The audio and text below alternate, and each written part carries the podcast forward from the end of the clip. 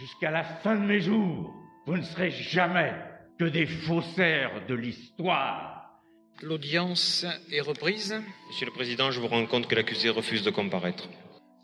Disparité entre les hommes et les femmes, rapport à l'homosexualité, origine ethnique ou géographique des collaborateurs et des associés, rapport au handicap ou encore à la maladie, comme le cancer.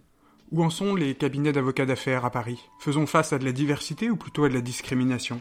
Une enquête a été menée par Décideur Juridique Le Mag dans le cadre de leur numéro de mars 2020, Diversité et disparité, chiffres du barreau d'affaires. Entre constats, échecs et surtout bonnes pratiques.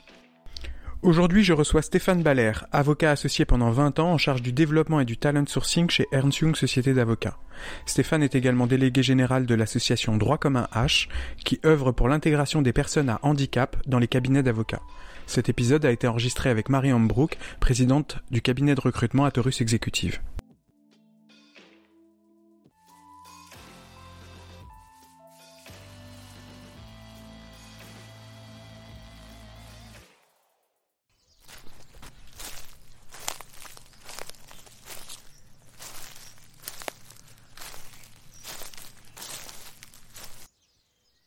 Stéphane, comment vous en êtes venu à vous poser la question du handicap? Alors moi au départ euh, avec un problème simple, hein, c'est que euh, EY société d'avocats, 700 avocats, à l'époque 400 et quelques salariés, 6% de 400. Euh, lorsque vous avez mis tout le personnel de support, euh, secrétariat et tout ça dans un GIE, vous êtes obligé d'avoir un, quota. D'avocats en situation de, handicap où vous signez votre chèque qui commence à être important. Euh, deuxième chose, tagline de EY depuis le 1er juillet 2013, Building a Better Working World. Bah, si on n'est pas capable d'intégrer des jeunes en situation de handicap, qu'on base sur la diversité. Alors la diversité, les, les garçons, les filles, moi je, je, je me suis battu euh, il y a 20 ans euh, là-dessus. J'ai une femme en plus qui, m'a expliqué que comme elle avait conseil d'administration, c'était à moi de m'occuper des enfants ce soir. Donc euh, j'ai été à, bonne école et, l'organisation dans laquelle j'étais, je, pense que c'était un, no way euh, parce que culturellement c'était passé comme euh, la partie LGBT. Je, pense que le, les problèmes d'accès en fonction de l'origine sociale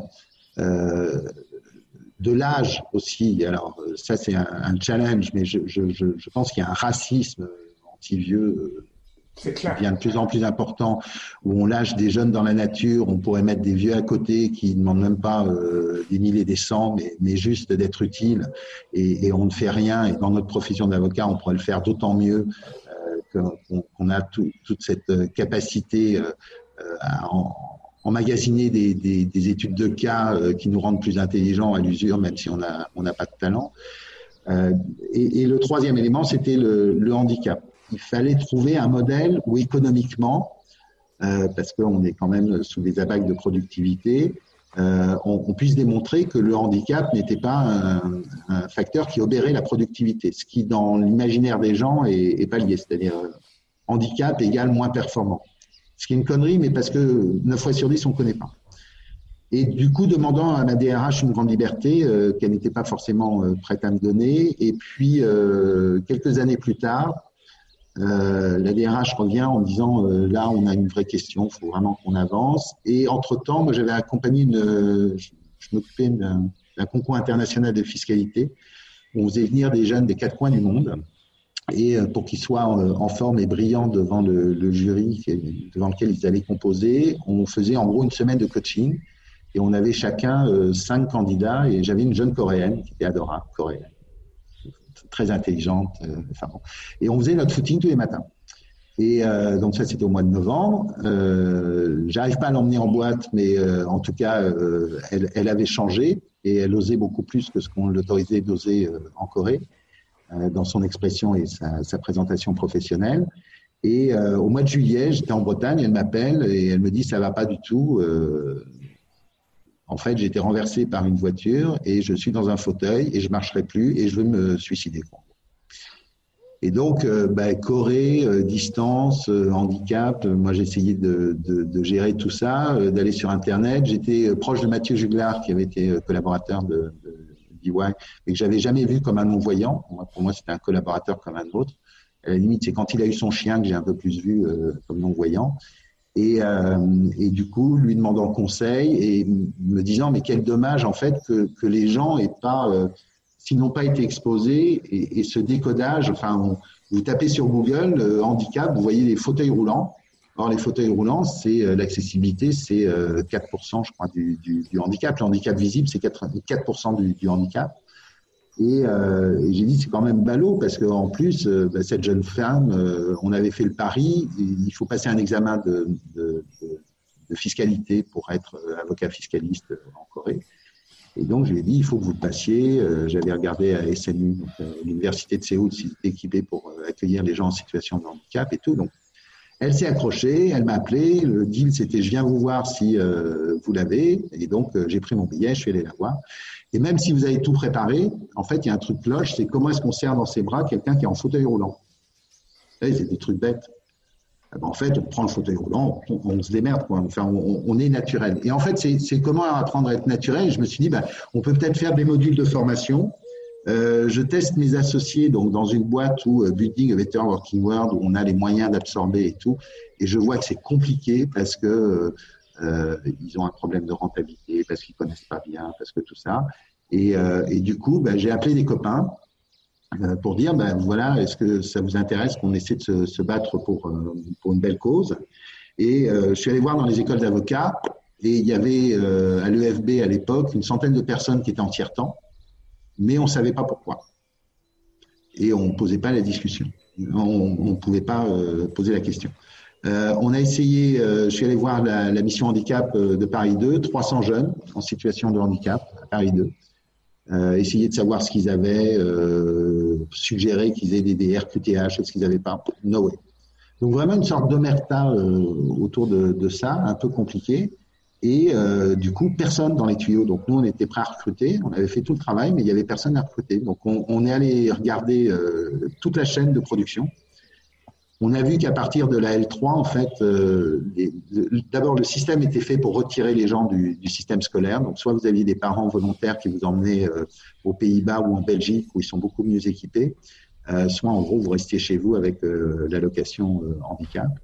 Et après, les jeunes qui survivaient, en fait, il y avait des.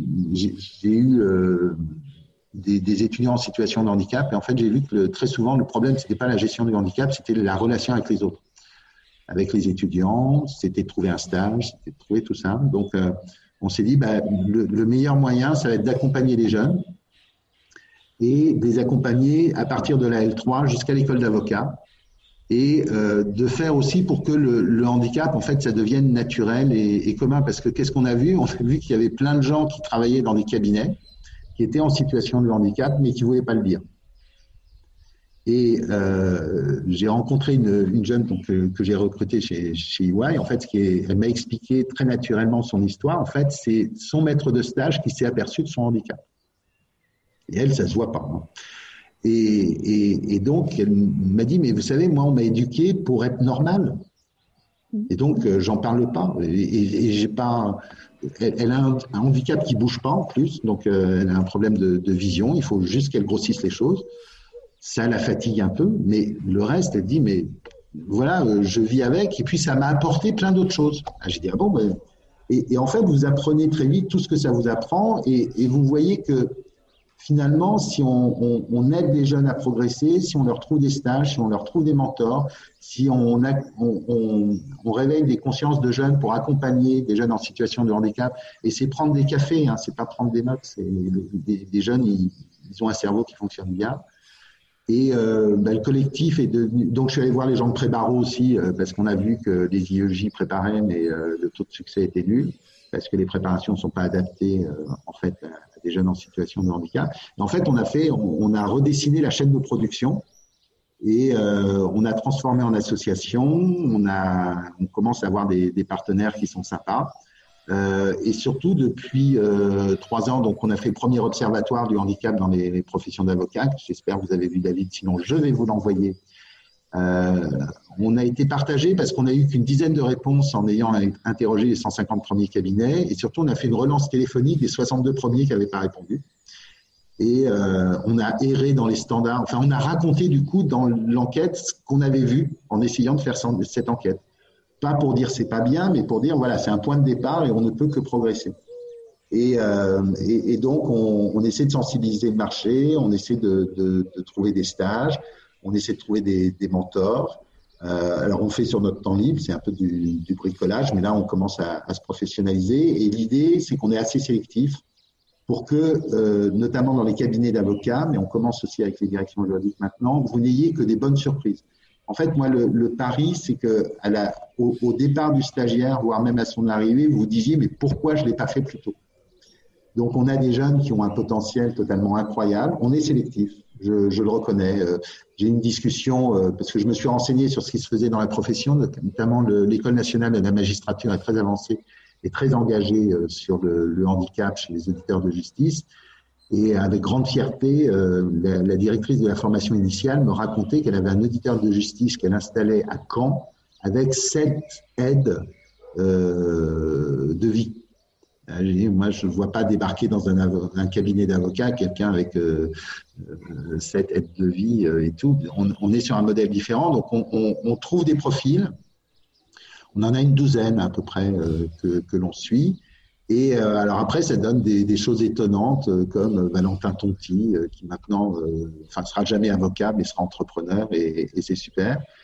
Euh, la, la, présentation qu'on a fait des, des résultats de, de l'observatoire du handicap, en fait, j'ai une, étudiante de Sceaux qui est venue euh, avec deux trois de ses copines et j'ai dit oh ben c'est sympa d'être venue, je savais pas que vous étiez curieuse du, du handicap. Elle me dit me prend dans un coin, elle me dit écoutez, euh, Stéphane, euh, je vous le dis, mais je vous le dis qu'à vous, je veux pas que ça se sache. Mais en fait, je suis en situation de handicap. Et en fait, vous voyez que les gens se cachent et que c'est pas naturel et c'est débile mmh. parce que voilà, vous n'avez pas un post-it avec écrit RQTH sur la tête. La, la, performance, en fait, moi, ce que je trouvais extrêmement intéressant, mais parce que c'est une, de mes marottes, je trouve qu'on n'est pas très bon en management, mais on l'apprend pas. Euh, et c'est pas dans les écoles de commerce qu'on apprend le, le management euh, d'un cabinet d'avocats, c'est un truc un peu, un peu bizarre, un peu perché, un peu unique. Mais en fait, ça force à avoir des, des postures de management différentes parce que euh, vous, avez, donc j'ai le cas d'une jeune fille, euh, en fait, elle est tout à fait normale, sauf qu'il peut lui arriver de partir dans l'heure à l'hôpital elle a une pathologie qui fait qu'il faut traiter très rapidement ce qu'elle peut avoir, qui peut euh, la laisser tranquille pendant un an ou lui arriver euh, dans une semaine. Et en fait, vous êtes obligé, en tant que patron, parce que vous le savez, d'avoir une organisation qui permet en fait de s'adapter. Et en fait, c'est une préparation à la souplesse. C'est une préparation à l'écoute de l'autre. Et je trouve que si on est capable d'accepter de, de, et d'intégrer euh, et de les faire réussir comme les autres, les jeunes en situation de handicap, à ce moment-là, ça veut dire qu'on on, on développe au-delà de son altérité, mais des capacités de souplesse de management, des capacités d'observation. Euh, pourquoi? Parce que c'est des, des, avocats, donc c'est des bosseurs, euh, et, et, et, ils sont capables de se faire mal, comme nous on se fait mal, sauf que eux, ça n'a pas les mêmes conséquences. Ça nous oblige, nous, du coup, patrons, à avoir un œil bienveillant sur ses collaborateurs. Mmh. On peut imaginer que ça puisse déteindre sur d'autres. Moi, j'ai une dernière question, c'est euh, par rapport à la crise qu'on vit actuellement. Comment tu vois justement l'intégration des handicapés dans les entreprises? Est-ce qu'il y aura un impact? Il ben, y, a, y, a, une chose qui est, je vais pousser le bouchon assez loin, hein, c'est que beaucoup de gens, euh, notamment dans les cabinets d'avocats, ont dé, découvert le télétravail. Donc, je peux pousser le, bouton, le bouchon très loin en disant qu'a priori, euh, un handicapé, s'il est confiné, maintenant peut travailler en télétravail.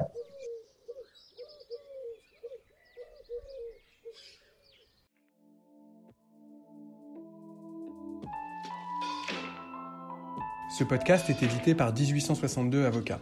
Retrouvez-nous sur notre site internet, labarpodcast.com tout attaché. Et si cet épisode vous a plu, n'hésitez pas à laisser des commentaires sur les réseaux sociaux. Et puis vous pouvez toujours m'envoyer un mail à sabatier, s a b a t i e r 1862-6legal.com. À très vite.